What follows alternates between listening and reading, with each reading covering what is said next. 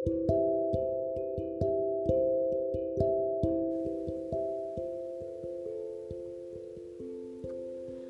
う生理に振り回されない自分になる PMS に聞くラジオ森井恵子です。はい皆さんこんにちは、えー、お元気ですか、えー、もう9月に入りましたね。もう9月に入って結構肌寒い日がもう続いているんですけれども、えー、体調気をつけてくださいね。もう私もちょっと風邪ひきそうなぐらいになりましたので特に夜ですね。ちょっと冷えないように気をつけてください。ねまたね暑い日が来そうなんであのー、体調をねちょっとついていきにくくなると思いますけどもこういう季節の変わり目ほど気をつけて過ごしてください。はい、えーと、今日のラジオのテーマですね。今日はね、あのー、ちょっとサプリメントのお話をしたいんですね。で、まあ、サプリメント何を飲めばいいかっていう話ではなくて、えー、サプリメントが結構 PMDD の症状を改善するのにすごく大きく役立つよっていう話なんですね。はい。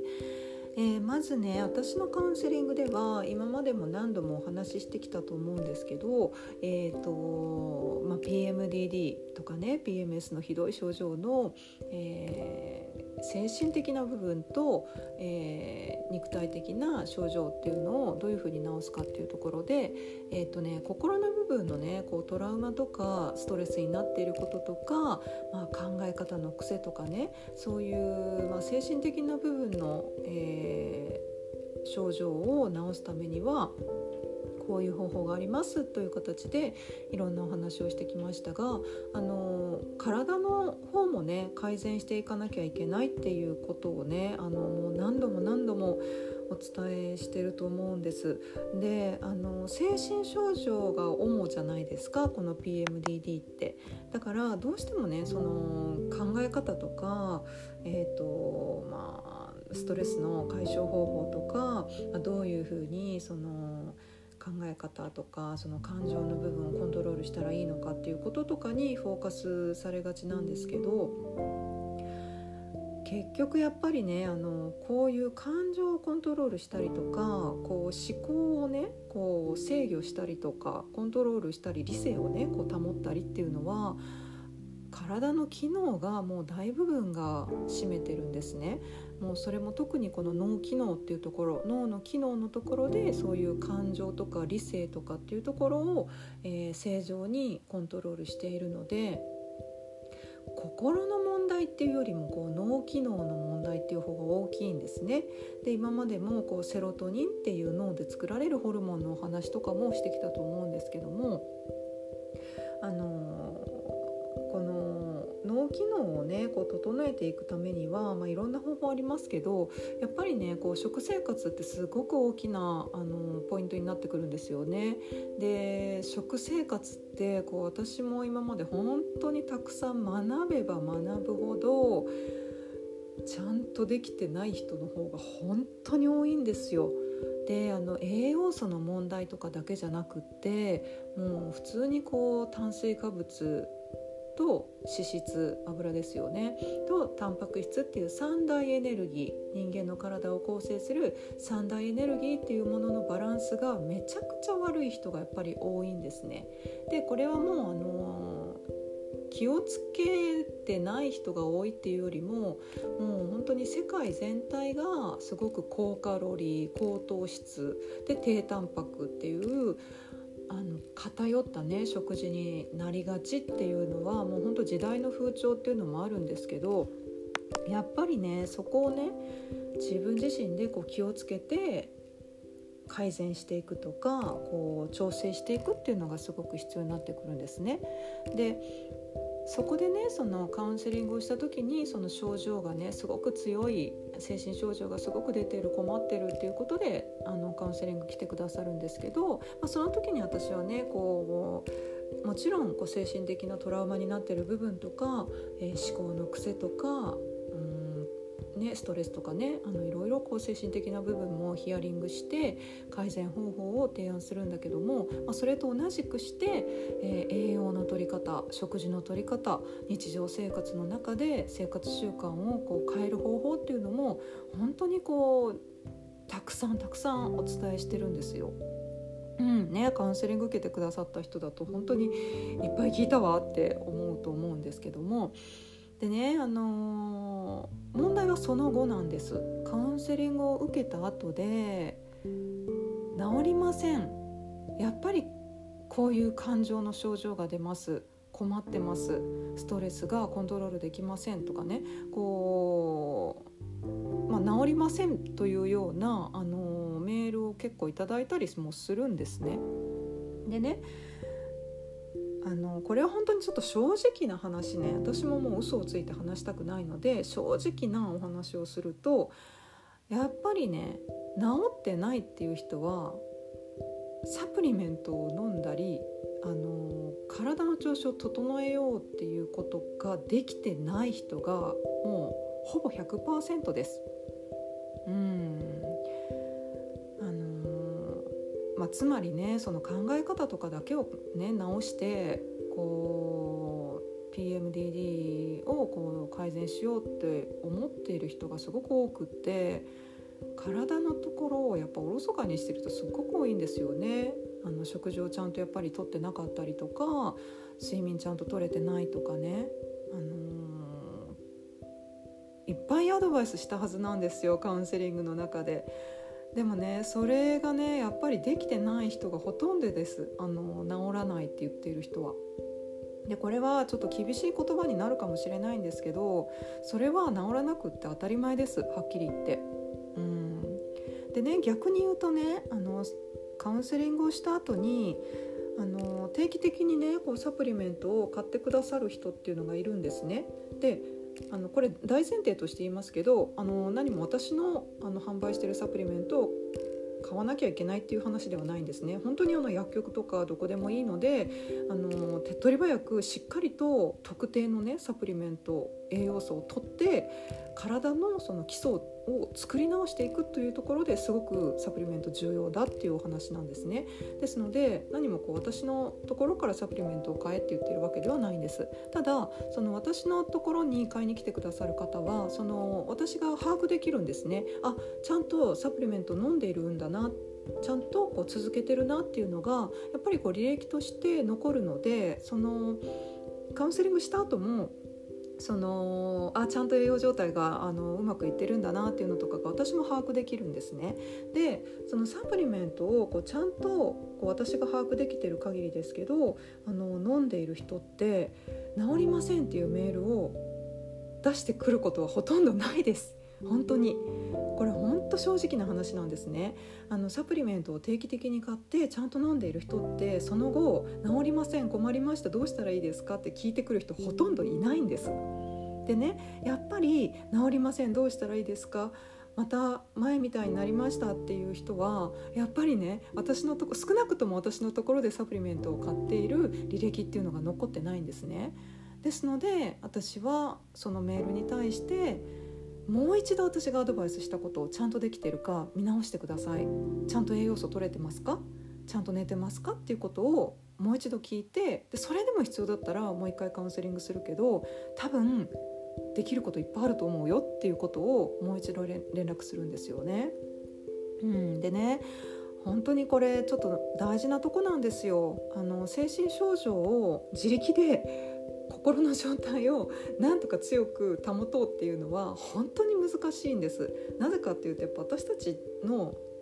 体私たちの存在自体が半分肉体半分精神でできてるわけですよね。でそれを肉体の部分をおろそかにして精神の部分だけをこうどうにかして努力してこう考え方を変えようとかねあのストレスをためないであのためない生活をしようとかっていう風にこう頭の中だけで改善しようと思っても治るわけがないんですよ。でやっぱりその半分の存在私たちの肉体っていう存在を健全に保つためにはやっぱり食生活とか日常生活その自律神経のバランスを整えるとか運動する日に浴びるえー、睡眠をしっかりとる温めるとかねいろんなこの体への働きかけっていうのが本当に大事なの。であのこれ分かりやすく言うとね例えばねその私がカウンセリングでこういう栄養素しっかりとってくださいね。で食事からいきなり全部を補うってなるとすごく大変だしその栄養素が体の中に溜まっていくのにすごく時間がかかる。だから早く基礎を作り上げるためにサプリメントでしっかりと高濃度で栄養素を入れて体の基礎を作り直していってくださいっていうふうに伝えてます。でこれはね、あのー、病気の時に病院で薬をもらうっていうのと一緒なんです。例えば肺炎が起きてもう高熱が出て息が苦しくってもう入院しなきゃいけないっていう状態になった時に点滴されますよね。で点滴もされるし薬も飲みます抗生物質とかね。でそれでだんだんだんだん改善してきて体の状態が良くなったらじゃああとは家でしっかりと薬を続き飲んでえー、だんだんねこう食事もちゃんと整えて健康になってくださいねってなっていくわけじゃないですかこれが病気が治っていくっていうプロセスですよね。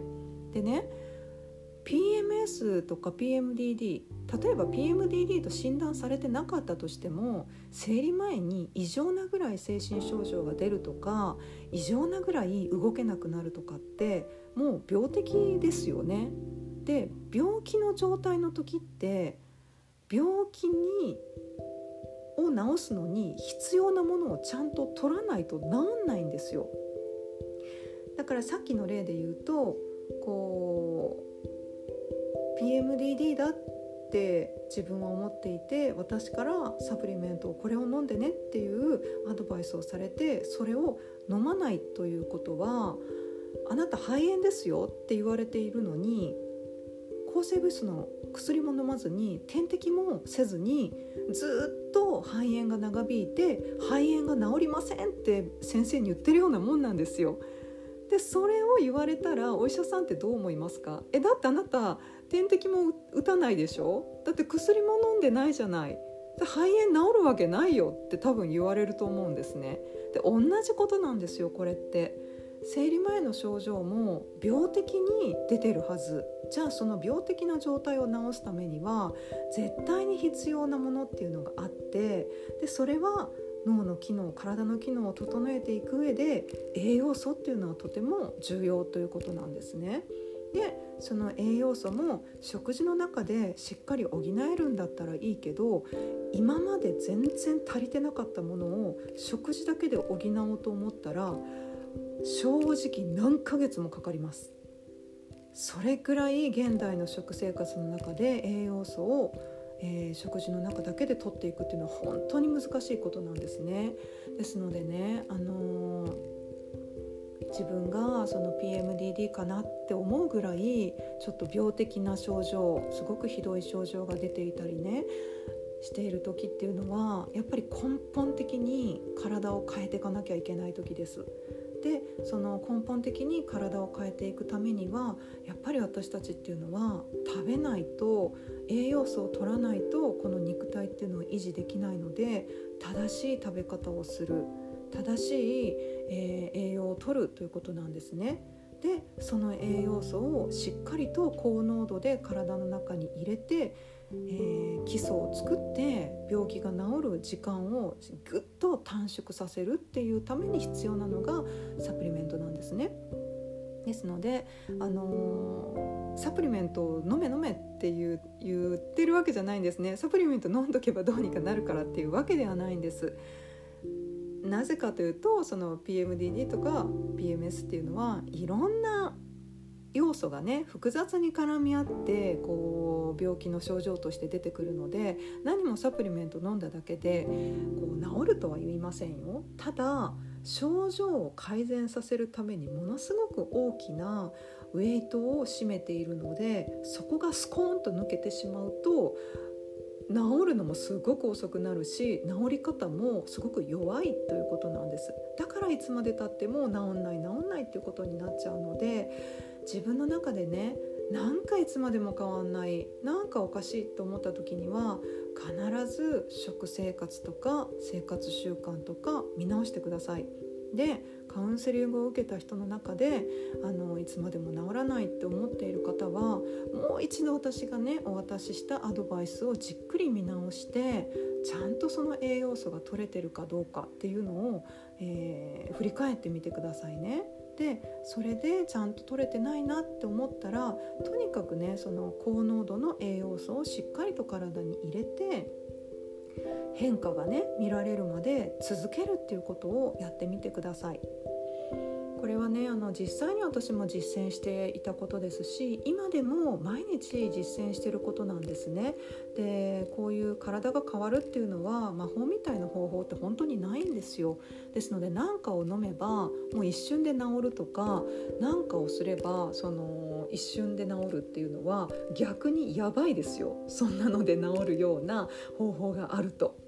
ね、だからあの諦めずにねちゃんとこう方法はあるんだから、あの継続する。